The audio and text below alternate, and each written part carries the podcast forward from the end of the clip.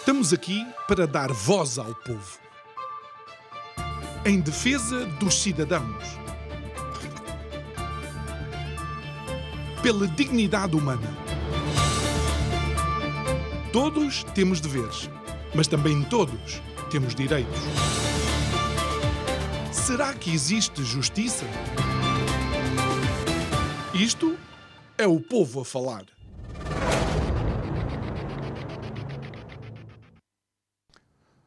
Longínquos vão os tempos da frase todos diferentes, todos iguais. Apelava ao respeito.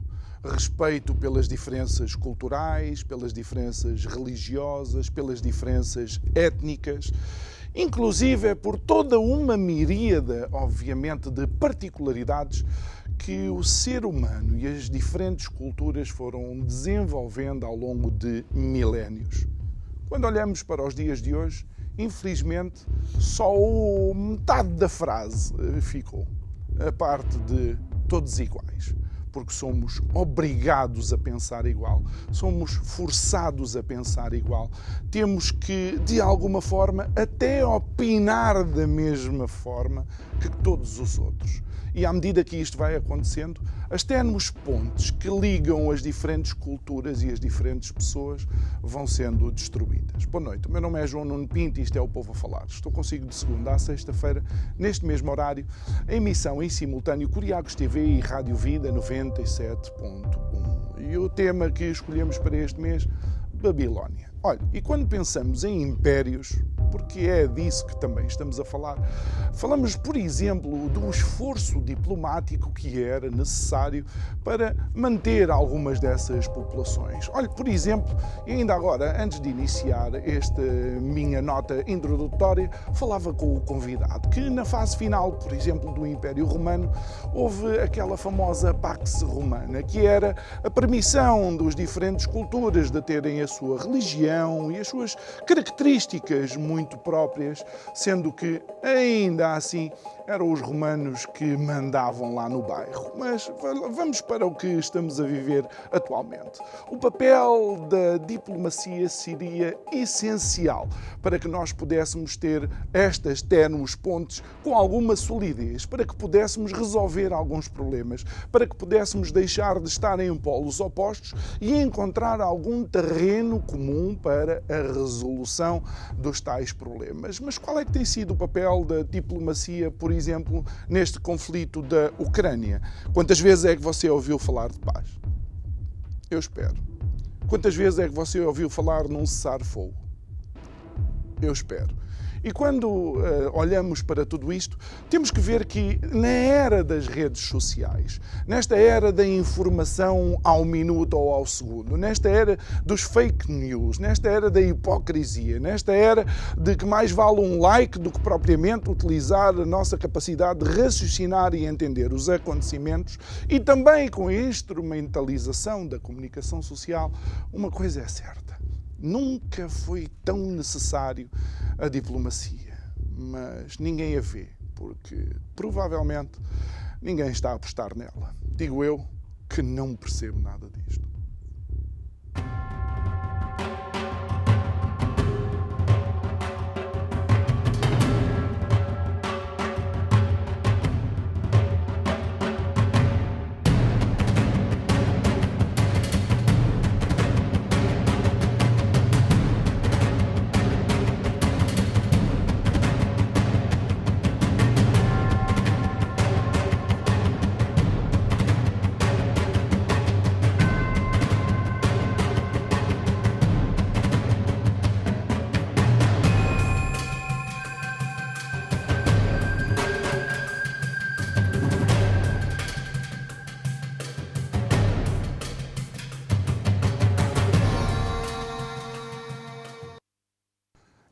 Nosso convidado de hoje, alguém que viveu da e na uh, diplomacia, o Sr. Embaixador Henrique Silveira Borges. Muito boa noite, obrigado por estar aqui connosco, Sr. Embaixador, uma vez mais. É, é com muito gosto sempre que uh, o recebemos. Um, e, claro, uh, hoje vamos falar um pouco do, daquilo que tem sido vá, o papel do seu métier. Um, Vamos, vamos apontar, por assim dizer, para, para algo próximo, que é este conflito da Ucrânia e não só, mas uh, há quem diga que já de algumas décadas para cá a, a diplomacia, de alguma maneira, foi uh, perdendo uh, a sua posição uh, naquilo que era as relações entre as diferentes nações e, que muito provavelmente é isso que faz com que seja muito mais difícil a resolução deste tipo de conflitos, como vemos agora na Ucrânia. Eh, mais uma vez, muito obrigado também. Muito gosto de estar aqui de novo. Um, quanto, quanto à sua questão, bom, é difícil fazer aqui uma genealogia uh, daquilo que se está a passar atualmente nomeadamente na Ucrânia, mas também não só na Ucrânia, não é? Uh, e, portanto, fazer aqui, traçar aqui uma gênese deste conflito, hum. que não é um conflito mundial, mas que uh, tem já componentes de um conflito mundial. Depois temos também outras áreas do mundo que não se caracterizam propriamente pela sua estabilidade, desde, aliás, há duas ou três décadas, estou a falar concretamente do Médio Oriente. A novidade aqui, e a novidade não é uma novidade absoluta em relação ao conflito na Ucrânia. Eh, não nos esqueçamos que logo a seguir, ou pouco a seguir, à queda, ao colapso da União Soviética e, portanto, à dissolução do Pacto de Varsóvia, um conjunto de países da Europa Oriental que tinham uma aliança com, então, a União Soviética, uma aliança político-militar, eh, logo pouco a seguir, e eu fui testemunha disso, nós tivemos pela primeira vez, desde, portanto, desde a Guerra Fria e desde, desde o começo da Guerra Fria, nós tivemos, uh, eu acho que é bom lembrar isto, nós tivemos um conflito na Europa. Aliás, vários uhum. conflitos que uh, fizeram parte daquilo que, em terminologia mais técnica, se chama muitas vezes o problema da sucessão dos Estados. Portanto, estou a falar na antiga Jugoslávia. Eu estou a falar nisto uh, porque tenho uma experiência não direta, não do terreno, mas uma experiência, de qualquer maneira, de estar, digamos, ligado como diplomata na altura, não é? Estava na nossa na missão portuguesa junto da, da NATO e, portanto, assistir realmente a todo esse processo que uh, se inicia com o reconhecimento pela União Europeia da, da, da Croácia, da Eslovénia, e depois temos um primeiro conflito entre, salvo erro aqui, uh, posso-me enganar uh, ligeiramente na cronologia, entre a Croácia e a Sérvia, uh, que é uma guerra que está um pouco esquecida, mas que foi uma guerra bastante violenta, não é? Depois temos um conflito na Bósnia, e depois finalmente, isto é em 94, 95, e depois finalmente no Kosovo, com a Sérvia, e a NATO na altura, uh, bombardeou Belgrado, houve até um incidente grave, que hoje seria ainda muito mais grave, uhum. quando foi atingida a própria embaixada da China em Belgrado. Eu assisti a tudo isso, estava, portanto, volta dizer, estava na, trabalhava na nossa delegação junto da, da NATO, Uh, eu estou a dizer isto uh, porque talvez as pessoas não tenham, isto já se passou entretanto há mais de duas décadas, não é? E portanto as pessoas talvez não tenham bem esta ideia de que no fundo isto é um pouco um paradoxo, não é? Quando nós dizíamos que uh, a paz na Europa se devia em parte é verdade, mas não é totalmente verdade. Portanto, há, há um movimento de integração europeia, há, há, a fundação, há a criação da Comunidade Económica Europeia, há a NATO, etc. Isso em parte é verdade, mas há aqui um elemento que às vezes é um pouco perturbador. Uh, e com isto eu não estou de maneira nenhuma, que não fiquem aqui, que não se criem aqui nenhum equívoco, eu não estou a fazer aqui, porque às vezes nós somos mal interpretados, não estou aqui a fazer nenhum elogio à União Soviética, longe disso, não é? Mas a verdade é que com a guerra volta à Europa, a guerra volta à Europa depois, e isto é verdade, isto é rigorosamente é factual, depois do colapso da, da União, União Soviética. Soviética. Isto, evidentemente, que é um sistema uh, que não podemos de maneira nenhuma aceitar, mas quando nós uh, falamos uh, e quando nós tentamos compreender as coisas do ponto de vista das relações internacionais, nós temos uhum. sempre que Uh, uh, tentar... É os equilíbrios. É Exatamente, é isso que eu ia dizer. Portanto, a chamada correlação hum. de forças ou equilíbrio hum. de poderes. Portanto, quando há um maior equilíbrio de poderes, isso também funciona muitas vezes com com, tem um aspecto dissuasor sobre a abertura de conflitos. E há, a partir dos anos 90, ao que se chama muitas vezes o momento unipolar americano, não é? Com Exatamente. a queda da União Soviética, portanto, é todo um sistema, não só um sistema político-militar, um sistema económico. Há toda uma agenda e também de Washington.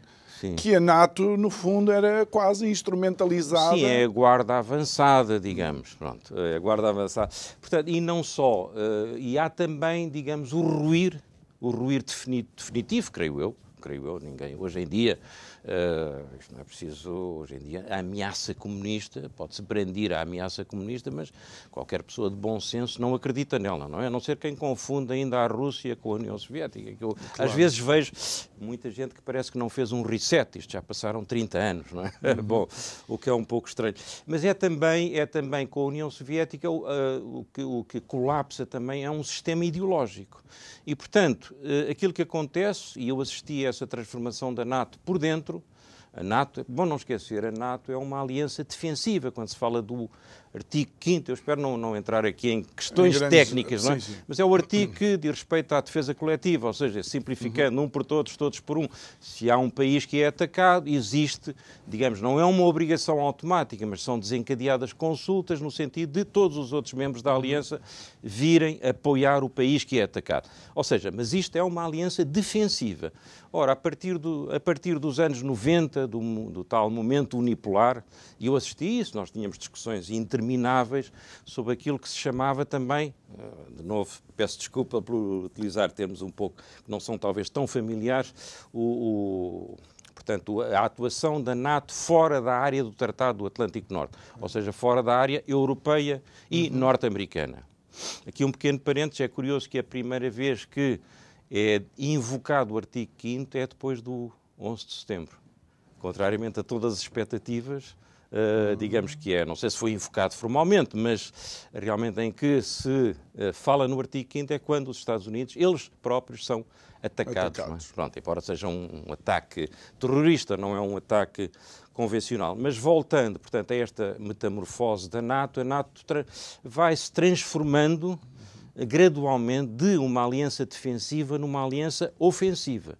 Quando nós falamos out of area, o termo técnico, fora da área, portanto, fora da área euro-americana, portanto, temos várias intervenções, por exemplo, no Afeganistão, no Iraque é diferente, porque aí foi uma, chamada a primeira coligação foi uma coligação, dos voluntários, digamos assim. Hum. Pronto, não é a NATO formalmente. Eu estou de... a falar da primeira intervenção. Ah, pois, exatamente. Sim. não, a primeira, a primeira, uh, bom, portanto, a primeira intervenção, salvo Após, em 91, após em 91 logo, repare, repare é, é, é, realmente interessante porque todas estas operações, todas estas intervenções são, começam logo, e a primeira intervenção no Iraque é logo a seguir ao final da Guerra Fria. Uhum. Portanto, há realmente uma projeção, um, uma projeção de poder, primeiro para o Médio Oriente, americana, sobretudo, primeiro para o Médio Oriente, evidentemente tratava-se de defender o Kuwait, sim senhor.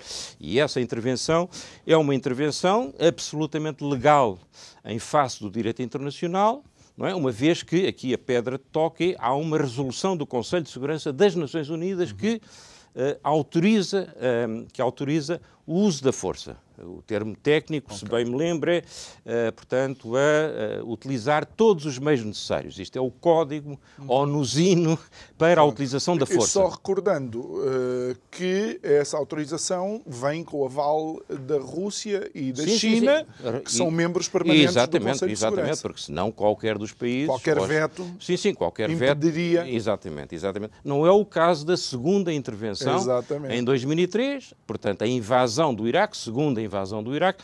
Nesse caso, nós não temos uma resolução do Conselho de Segurança, porque, evidentemente, ela. As uh, condições iniciais da primeira sim. intervenção não existiam, não é? Não existiam porque eh, a Rússia aporia o seu veto e a China também. Claro. Eh, e, portanto, não há. E então recorre-se a esta figura que é a coligação dos voluntários. Hum. São países que, digamos, coligados com os Estados Unidos, uh, sobretudo os suspeitos habituais, a Inglaterra ou o Reino Unido, não é? Mais três ou quatro países, pronto, que, uh, sob a liderança dos Estados Unidos, uh, fazem essa, realizam essa invasão do Iraque. Mas é realmente, é uma, não é, eu ia dizer, não tem precedentes, mas tem precedentes. Por acaso tem precedentes que é, voltando agora aos anos espero não estar a ser demasiado maçador não, com esta siga. evocação toda.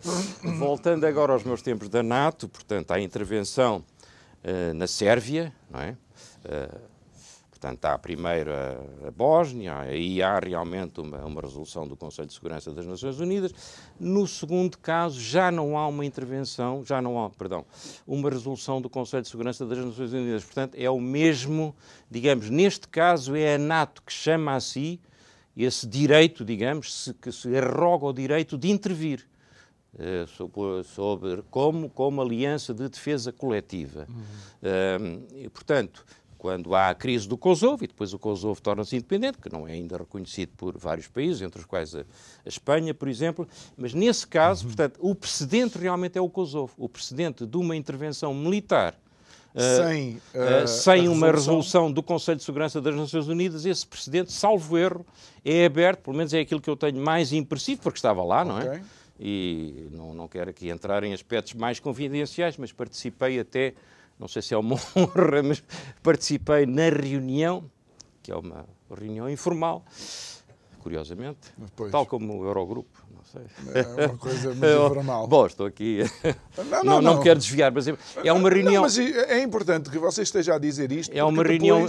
Aquilo que nós estamos a, a falar, e começámos com isto, uh, é com a, a, erosão daquilo que é a verdadeira diplomacia pura e dura, a diplomacia olha lá, real. Olha lá, o que há aqui, é? o que há aqui, porque vamos lá ver, mal ou bem há uma arquitetura de segurança internacional, que tem no seu no topo da pirâmide estão as Nações Unidas. Hum. E mal ou bem, isto é uma herança da Segunda Guerra, mal Exato. ou bem, nesse topo, ainda nas Nações Unidas, digamos, o, o órgão executivo máximo é o Conselho de Segurança das Nações Unidas, onde tem assento a Rússia e a China. Podemos não gostar deles, podemos dizer que são ditaduras, etc. Mas tudo isso, é toda essa arquitetura, hum. nós participamos, nós, quando digo nós, digo países ocidentais, portanto, Europa, Estados Unidos. Portanto, nós, depois da Segunda Guerra, de acordo com, digamos, as potências vitoriosas da Segunda Guerra, constituímos essa arquitetura. Portanto, essa arquitetura é eles eh, têm reduto... toda a legitimidade Exato. para lá estar. É o reduto último uh, de defesa do direito internacional. Exatamente. Curiosamente, se vir, por exemplo, eu sei que está muito atento a isso, não é? À terminologia, nós hoje já não falamos, é curioso, não é? Deixámos de falar em direito internacional, Quase falamos numa coisa, ouve. numa coisa que é, como é que se chama? Eu peço desculpa de utilizar, já disse isto aqui em entrevistas anteriores, mas às vezes não mas pode... não esteja o programa todo a pedir desculpa. Não, pois, não, não é pode preciso. ser de outra maneira, a chamada Rules-Based Order, okay. é? que é uma...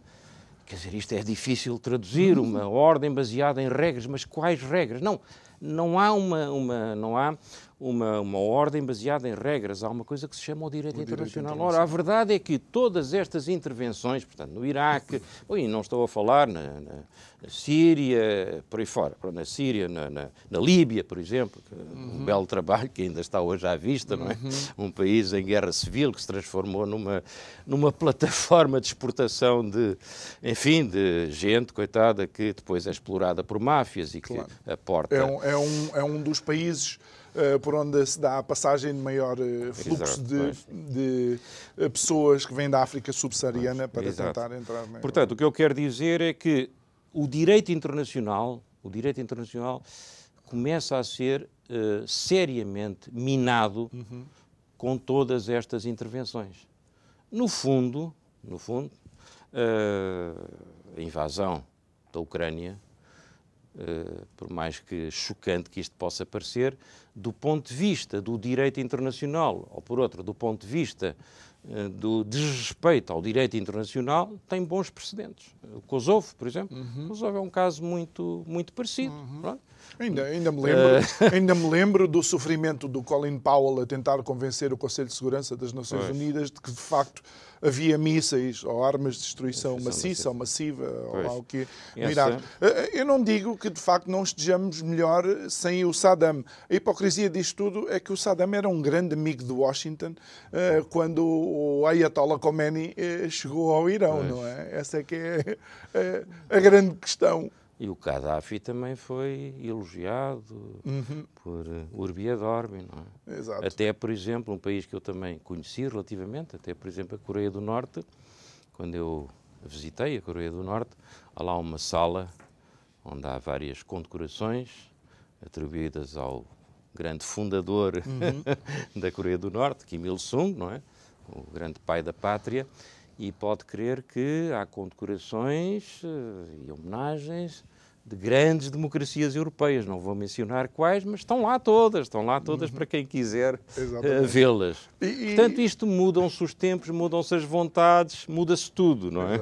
E mudam-se os discursos e, também. Senhor, senhor Embaixador, quando, quando olhamos agora para, para este mundo em que, em que vivemos, uh, mais uma vez, uh, aqui parece-me que há dois grandes papões identificados. Uh, e é assim para a comunicação social, é assim nas redes sociais, uh, é assim com os opinadores e os grandes analistas, por assim dizer, que é a Rússia e a China. De alguma maneira, alguém, um certo dia, determinou que estes dois é que são os, os grandes males uh, do, do mundo. Pois estávamos a falar nisso há pouco, não é? Antes desta entrevista e muitas vezes nós somos mal interpretados. Eu próprio já tenho tido essas reações. Quando nós dizemos que seja a China, seja a Rússia, seja o Catar, seja a Arábia Saudita, onde eu vivi, eh, quando nós dizemos que temos que respeitar os sistemas políticos, eh, as tradições culturais, religiosas, etc., às vezes a reação é, bom, e já tenho tido essa reação, que eu acho que é uma reação completamente irracional. É dizerem-nos, bom, então vai viver para. Não, mas não é disso que se trata. Eu não estou a dizer, eu não estou a defender que nós adotemos, por exemplo, o sistema político chinês, ou russo, ou saudita, ou iemenita, não sei. Claro. uh, não estou a dizer isto, estou simplesmente a dizer que cada povo, cada país tem as suas tradições que devem ser respeitadas, inclusivamente nas diferenças essenciais que têm em relação a nós. Uhum. Isso não quer dizer que eu acho que o sistema chinês é melhor do que o sistema ocidental, não é nada disso. Eu então tenho uma formação clássica, toda ela, quer dizer, que começa o chamado romance ocidental, uhum. digamos que começa na Grécia Antiga, mas que eu respeito inteiramente, todos esses valores, etc. Ponto, outro ponto é saber se nós fomos uhum. sempre fiéis a esses valores. E mas não fomos, como outros povos não foram. Claro. Tudo bem. Mas uh, o que se trata aqui é de respeitar a diferença. Estávamos até a falar nisso, quando nós falamos em diversidade, que é muito engraçado, que é uma palavra também que eu já, já não uso, porque nós muitas vezes tomamos diversidade, no fundo damos um, viramos a palavra ao contrário e a diversidade passa a ser, digamos, a obrigação de nos comportarmos todos da mesma maneira e até muitas vezes de termos um comportamento que antigamente, mal ou bem, era um comportamento considerado marginal. E como agora não queremos, uh, não queremos que haja, digamos, marginais, etc., uhum. esse, uh, há aqui uma, uma viragem e esses comportamentos passaram a ser como se diz, passaram a ser centrais e, portanto, todos nós temos que jurar fidelidade a um certo número de valores, de comportamentos, etc., uh, mas que a certa altura se há uma tendência para uniformizar, uniformizar tudo uhum. uh, de, acordo com, de acordo com esses padrões. Portanto, nós, como muitas vezes fazemos, nós pegamos numa palavra, que é uma palavra positiva, evidentemente, e viramos-la ao contrário. Mas quando se trata da verdadeira diversidade, que é o respeito pelas tradições uh, alheias de povos, grandes civilizações como a China. A China já existia muito antes de nós, por amor de Deus. Muito a, antes. A, vamos lá ver, a grande civilização árabe, não é? Pronto, Exatamente. Islâmica, Aliás, etc. Tudo isso. As, as, cidades não, não surgiram dizer, nós, no, no, delta do Tigre e do sim, Eufrates. Sim, nós depois temos este. Bom, e depois isto atinge píncaros de ridículo, quer uhum. dizer, quando nós vemos Peço desculpa, quer dizer, mas, não estou eu a pedir desculpa outra vez, mas enfim, quando nós vemos equipas europeias a fazerem autênticas, desculpa lá, palhaçadas, autênticas palhaçadas, agora no Mundial de Futebol, não é? Isto é uma palhaçada, quer dizer, chegaram lá, não sei o que é que fizeram. Taparam a boca. Taparam a, a boca, etc. Vamos lá ver. Hum. Uh, Trata-se de simplesmente nós aceitámos ou não aceitámos concorrer.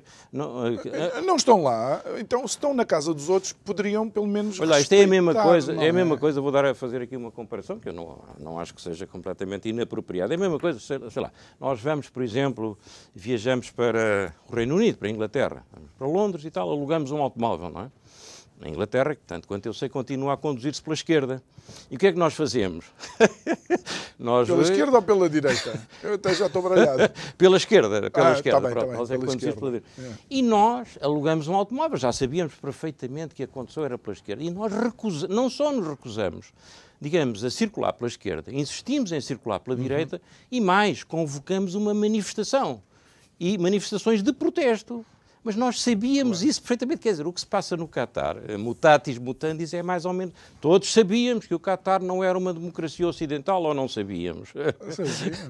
pronto. Portanto, e é- chegamos é... lá, pronto, se nós aceitarmos tipo de, de, comportamento. Vamos lá mas, ver. Ó, ó, Sr. Embaixador, não é preciso ir ao Qatar. Basta olhar para o Alentejo e temos umas descobertas também interessantes sim, sim, na sim. falta de direitos humanos. Nós agora vamos aproveitar e vamos até à nossa rúbrica Direitos e Deveres e depois voltamos para continuar a nossa conversa com o Sr. Embaixador Henrique Silveira Borges. Até já.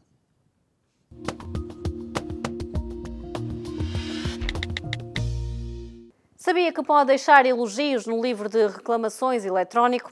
O livro de reclamações eletrónico existe online desde 1 de julho de 2017, para que os cidadãos possam apresentar queixa de uma empresa ou entidade de uma forma mais simples, mas agora também permite dizer bem e deixar sugestões. O objetivo é simples: permitir aos consumidores ter uma atitude ativa na melhoria da qualidade dos bens e serviços prestados pelas empresas e entidades.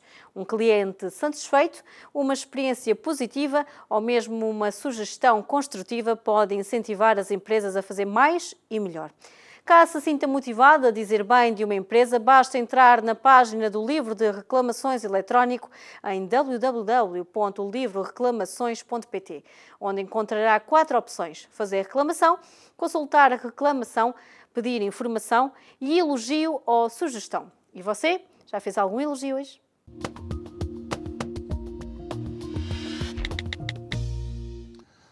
De volta ao nosso estúdio, conversamos com o Sr. Embaixador Henrique Silveira Borges. Uh, estamos a analisar um pouco uh, também o papel da, da diplomacia. E, eu agora estava-me a recordar, e já vamos às manifestações, não será um diplomata o, o verdadeiro ex-libris de todos diferentes, todos iguais? Ou seja, alguém que é capaz de estar a viver numa cultura que não é a sua e respeitar e criar pontes e formas de dialogar com essas, com essas culturas? Pois eu acho que isso é a essência da diplomacia.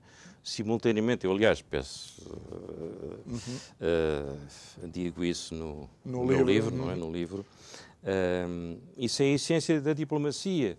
É um diplomata sem nunca esquecer e prescindir das suas raízes, tem que fazer sempre um esforço de compreensão e de empatia com o país, a cultura, as tradições, onde ele, eh, devido à missão para a qual foi designado, uhum. portanto, devido às funções que assumiu temporariamente, eh, ele tem que procurar compreender sem nunca, voltando, sem nunca, no entanto, abdicar das suas raízes, porque Uh, só assim é que ele consegue ter um papel, digamos, de comunicador, de, uh, de ponte, não é? Uhum. Uh, de entendimento entre culturas, países, tradições claro. muito diferenciadas. E acha que isso tem perdido, não é?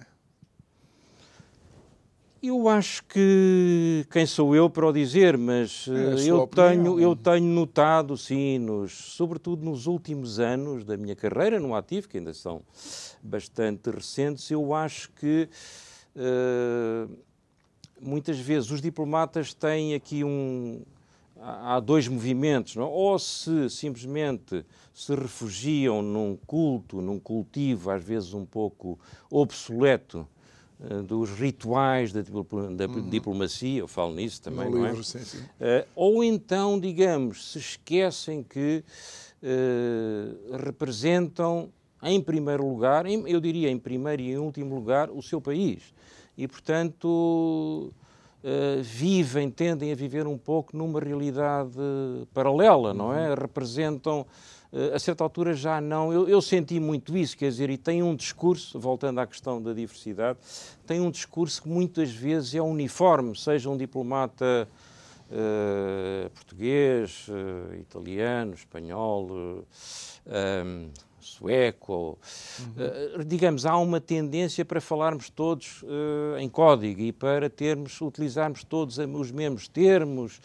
E isso realmente eu acho que isso é um grande empobrecimento da diplomacia. Eu não vou dizer que isto tem a ver com a diplomacia europeia, supondo que ela existe, mas houve aqui uma uniformização de códigos e quando nós lemos muitas vezes certos textos, quer dizer, eu a certa altura já tinha uma espécie, ganhei uma espécie de alergia a determinados textos, discursos, etc., porque aquilo, quer dizer, podíamos uh, pôr um, não sei, eh, programar um algoritmo e saía mais ou menos a mesma coisa.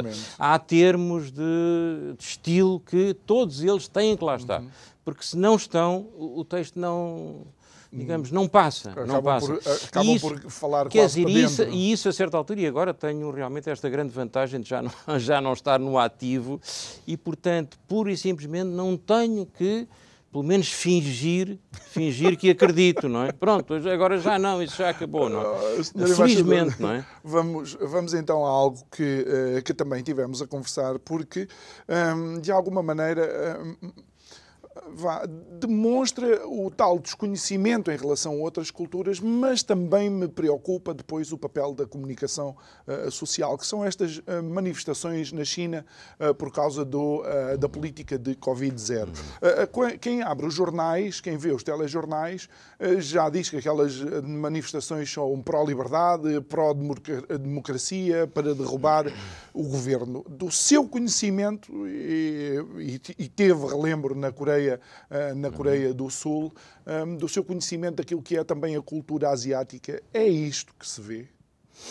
Olha, eu concretamente não estou na China, embora conheça pessoas que estão neste momento na China e que, aliás, em Macau, concretamente. Uhum e que me vão dando um feedback, é um feedback realmente bastante diferente daquele que se vê mais uma vez nos órgãos de comunicação ocidentais. Uh, isto em primeiro lugar. Em segundo lugar, quem quer que conheça um pouco de história da China, desde as revoltas camponesas, que era uma coisa que o poder chinês, os imperadores chineses muito temiam, e por isso é que a China não tem tido um. Isto é uma interpretação, mas que eu que eu acho que é amparada, não é? Não tem tido muitas vezes um, um, comportamento expansionista, porque, quer dizer, a primeira preocupação dos dirigentes chineses com um país é daquela dimensão é que não haja pressões centrífugas que, uhum. digamos, fragmentem um país. Portanto, desde esses tempos, das revoltas camponesas, etc., as, as, os protestos na China são praticamente uma tradição. E aquilo que estamos a ver agora faz parte também dessa tradição. O que nós interpretamos imediatamente, fazemos aqui uma extrapolação e, portanto, nós imediatamente eh, damos o, o passo seguinte e dizemos: bom, os chineses estão a protestar porque querem derrubar o governo. Hum. E uh, aquilo que me dizem, meus amigos que lá estão, uh, é que uh, há uma tradição dos protestos na China que é muito focada, muito dirigida para a resolução de problemas concretos, não é?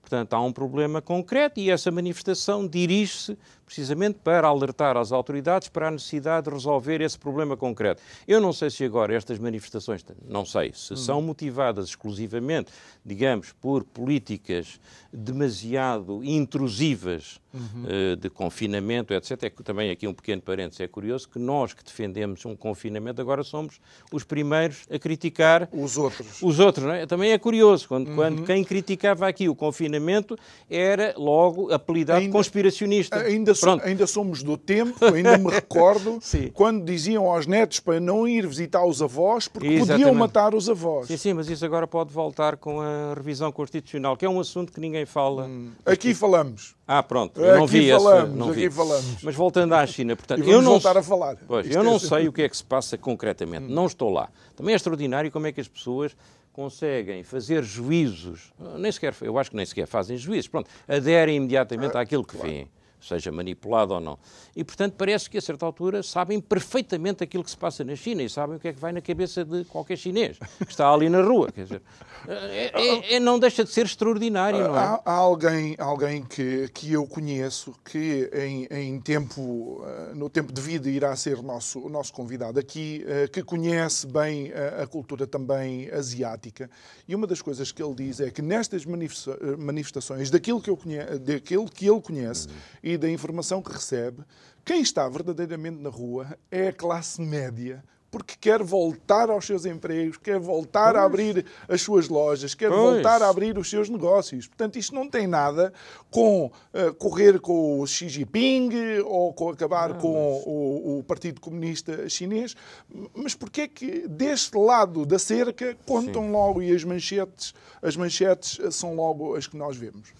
Pois, e repare, veja, por exemplo, o tratamento diferenciado que se dá a estes protestos e àquilo que para mim é muito mais chocante que aconteceu, por exemplo, agora em Bruxelas, quando a equipa belga teve o, o descoco, o desplante de ganhar a equipa de Marrocos, não é? Ou não, foi ao contrário. Ao contrário, já Marrocos não sei. Eu não tenho acompanhado, pronto, ao Marrocos, pronto, uh, desculpe. Um, e, portanto, e houve manifestações, mas selváticas, completamente, hum. depredando, etc. Mas aí há um tratamento diferenciado. Uh, pelos vistos, será que eles querem derrubar também o, o governo belga? Não é? Pois, não uh, tem nada a ver. Ou é? seja, uh, quando as coisas acontecem de um determinado lado Sim. do hemisfério, a comunicação social. Mas aqui também temos que começar a apontar dedos no, no, para responsabilizar quem instrumentaliza a comunicação social. Pois, pois. Eh, mas agora só, só estava a referir-se à minha experiência na, hum. na Coreia do Sul. Eu, quando estive em Seul, havia mas, uh, manifestações gigantescas, hum. gigantescas, quer dizer, uh, são realmente, eles têm, eu acho que há uma não fazem manifestações, é verdade, sexta, não fazem greves à sexta-feira, nem à segunda-feira, nem, nem, estão Isto é mais nós. nem estão atentos às uhum. pontes, é verdade.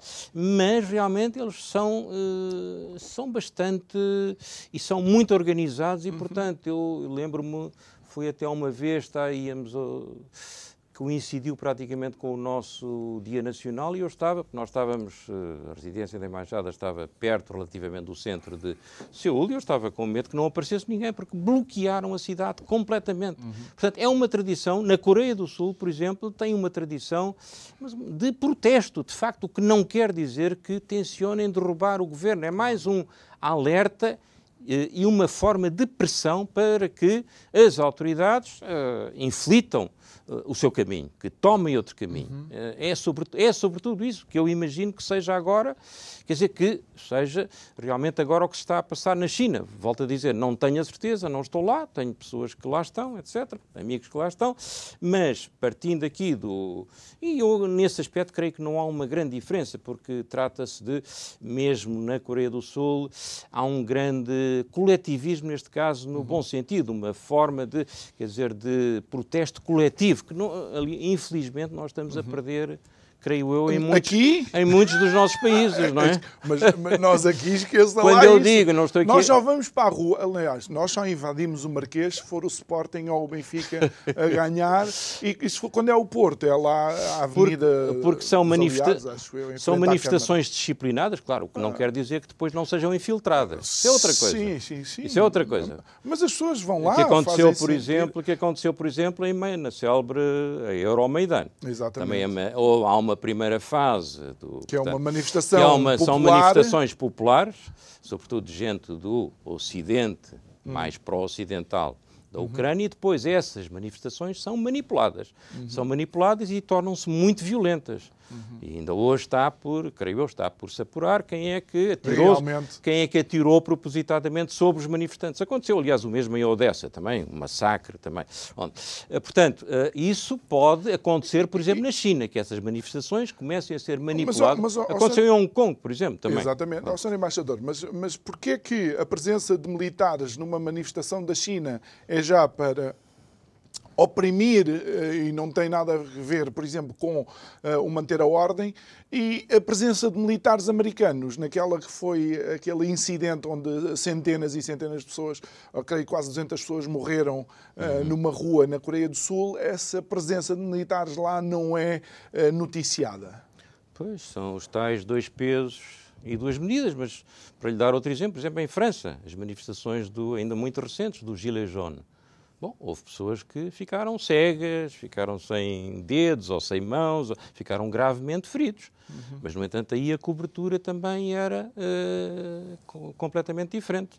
Por acaso, voltando à Coreia do Sul, eu, eu, houve aquele, realmente aquela tragédia horrível. Morreram, não sei, centenas de pessoas, não é? Sim. É uma coisa horrível. Eu até conheço bem essa área, era relativamente perto da nossa, da nossa embaixada também. É uma área Itaewon semi-turística, semi não é? Umas ruas estreitinhas, restaurantes uhum. uh, tradicionais coreanos e tudo. E eu nem imagino, quando eu vi aquelas imagens, fiquei realmente horrorizado. Como é que é possível que uh, milhares e milhares de pessoas se possam concentrar ali. Quer dizer, o que aconteceu uhum. foi que, por exemplo, pessoas com estrutura física mais, uh, mulheres, por exemplo, jovens, uh, mais, menos robusta, ficaram literalmente esmagadas em pilhas de pessoas. Quer dizer, se tem, se tem, por exemplo, três ou quatro pessoas por cima, não é? As pessoas caem uh, e ficam completamente asfixiadas. Claro que aí também tenho um, um amigo sul-coreano que ficou horrorizado, evidentemente, como, todo, como é normal, não é? E que criticaram fortemente a polícia, porque aparentemente, quer dizer, aquilo estava. Uh, Podia-se prever que ia acontecer, mas eles destacaram para essa área, acho que foram 100 polícias apenas.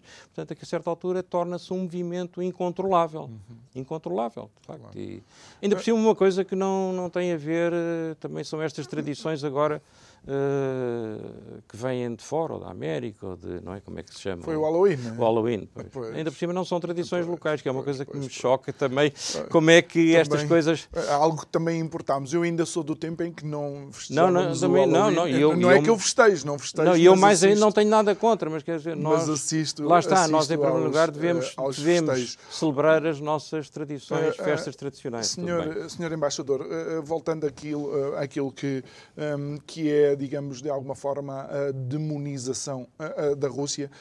Um, um acontecimento recente que foi aqueles soldados russos que se tinham rendido, que estavam deitados no chão, hum, nove soldados, pois. e depois vem um com uma arma e os soldados ucranianos não só o matam uh, um, a ele, uh, como matam os outros que uh, estavam já no chão deitados e, e, não ofereceram resistência nenhuma.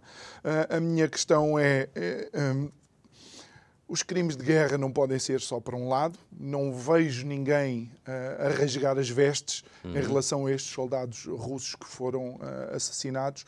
Uh, mas o interessante é que não sei se a maioria das pessoas sabe que um soldado americano não pode ser julgado no Tribunal Penal Internacional. Pois, porque, salvo erro, os Estados Unidos não são parte no Tribunal Penal Internacional. Aliás, a Rússia também não é parte. Hum por alguma razão, não é? Portanto, não querem, grandes potências, não querem estar uh, sujeitos a... Sobra aos pequeninos. Pois, ao direito, neste caso, uma instituição... é uma instituição de direito internacional. Hum. Pois eu não, eu sinceramente eu vi um, esse está, está a referir esse vídeo, eu vi só um bocadinho porque depois realmente Sim. não quis mais ver, mas, claro. mas, mas olha lá, há múltiplos, múltiplos vídeos uh, de atrocidades cometidas uh, em direto, em direto salvo, salvo, uhum. salvo seja, porque o que parece que se passa é que, digamos, esses, quem fez isso, depois, eh, não contente com perpetrar essas atrocidades, faz questão em circulá-las pela, pela net, não é? O que não acontece, curiosamente, não estou aqui a desculpar a Rússia, mas não acontece, por exemplo, nós só temos nota dos massacres uh, russos Uh, depois de acontecerem, por exemplo, o caso de Butcha, uhum. depois de acontecerem, não sabemos concretamente, e que eu saiba, não houve ainda, não há conclusões de nenhum inquérito internacional sobre aquilo que se passou. Portanto, não, se aparecem mortos, aparecem mortos, né? pois há várias interpretações claro. aqui, não quero entrar nisso, mas neste caso, neste caso e em muitos outros casos, realmente nós temos, uh, vemos isso, digamos, ao vivo e a cores, salvo seja, porque uh, as pessoas que cometem os, os, massacres, as atrocidades, fazem questão depois de as circular uh, pela, pela internet, porque acham que isso é legítimo. Hum. Isso é legítimo, porque há aqui um ambiente há um ambiente muito vivo de russofobia, de facto. É verdade. E, portanto, eles acham que isso é uma forma, não têm só que fazer, cometer a atrocidade, como têm que a documentar. Não é? Têm que a documentar. E, uh, é claro, hoje em dia todas as imagens são suscetíveis de manipulação. manipulação. Eu nunca aceito uma imagem que me vendem como, sei lá, vê-se um tanque parado e tal, uh, para um motor quebrou, pronto, é russo com certeza que é russo, uhum. não pode ser ucraniano. Eu não, portanto, tem, tem não, imagens de videojogos foi, Exatamente, eu não, portanto, eu não sei, concreto, todas as imagens são suscetíveis de manipulação, uhum. não é? Mas, mas a verdade é que eh, nós temos que, há meios depois de nós verificarmos a autenticidade e há um meio por omissão que é, se esse, por exemplo, quando se reviu esse Vivi e outras atrocidades, se por hipótese essas, digamos, essas atrocidades não foram cometidas, bom, imediatamente o governo ucraniano eh, desmente-as, como aliás o governo russo, perante o Conselho de Segurança, tem sistematicamente desmentido acusações que lhe têm sido feitas. Portanto, se o governo ucraniano não desmentiu esses vídeos, fica uma fortíssima suspeita de que eles são autênticos. E ninguém os desmentiu. Oh, oh, oh senhor, não é? senhor embaixador, porquê que, porquê que eles não se conseguem entender? E só, só recordando de um pormenor, eu, se não me engano, foram quase 300 mil soldados russos que morreram na Segunda Guerra Mundial a defender Kiev. Uhum. Porquê que não há capacidade de criar esta empatia que o Sr. Embaixador fala e, de uma vez por todas, começar a resolver, por onde quer que seja, por mais pequeno que o passo seja, a começar a resolver este conflito? Bom, isso é uma questão muitíssimo complexa. Tudo isso, no fundo, tudo isto começou como uma guerra civil no leste da Ucrânia, no Donbass concretamente, não é? Portanto, já havia desde 2014 uma guerra civil, guerra civil que aquilo que aconteceu a partir de fevereiro deste ano foi, digamos que essa guerra civil que existia já, e isto uh, testemunhado por autoridades ucranianas, etc., essa guerra civil uh, transformou-se numa guerra convencional. E há quem diga numa guerra, depois numa guerra de, uh, por procuração entre, no fundo, uh, os Estados Unidos e a Rússia. Uhum. Ainda outro dia estava a falar com, por uma razão técnica, com. Ele é português, mas de origem uh, ucraniana, uh, que me dizia assim: Ah, mas isto já estávamos a falar e tal, e eu estava a lamentar aquilo que está a passar, e ele dizia-me: Olha lá, mas isto toda a gente já percebeu, toda a gente já percebeu que isto é uma guerra entre os Estados Unidos e a Rússia. Isto é dito por um ucraniano. Pronto, uhum. ele já tem nacionalidade portuguesa. E eu, bom, eu pensei, toda a gente, não me parece que toda a gente tenha percebido. Portanto, isto é uma guerra por procuração. Pronto, não é? Um, agora, a sua questão bom, é muito complexo, as pessoas falam uhum. no Holodomor, no, o horror que se passou durante os tempos do Stalin, etc., uhum. milhares ou milhões de pessoas, eh, que aliás, claro, aliás não foi é... só na Ucrânia, foi na Rússia claro, também. Nessa... Mas em algum momento tem que haver um ponto final eh, nesses pois, e portanto, há, e, não é? portanto é? não há nada pior do que uma guerra civil, quer dizer, veja a guerra civil de Espanha, não há nada pior, porque é como uma, é como uma guerra, é uma guerra no fundo fratricida, uhum. não é? Uma guerra entre... Olha que Espanha é um assunto muito mal resolvido. Pois. Parece-me que Espanha, eh, Portanto, olhando para o País Basco e para a Catalunha, é uma, é uma situação muito... Portanto, no fundo, no fundo uh, são talvez pessoas ou famílias e, uh, muito próximas, mas que acham que... Um, que quer dizer, podem... os dois acham que tinham que ser exatamente hum, iguais, hum, fazem hum. parte do mesmo povo. Repare que, por exemplo, o Putin tem dito, o que ele tem dito é que ele não tem tratado os ucranianos como diferentes. Ele diz é que os ucranianos são, no fundo, russos. Ele, no fundo, o que diz é que.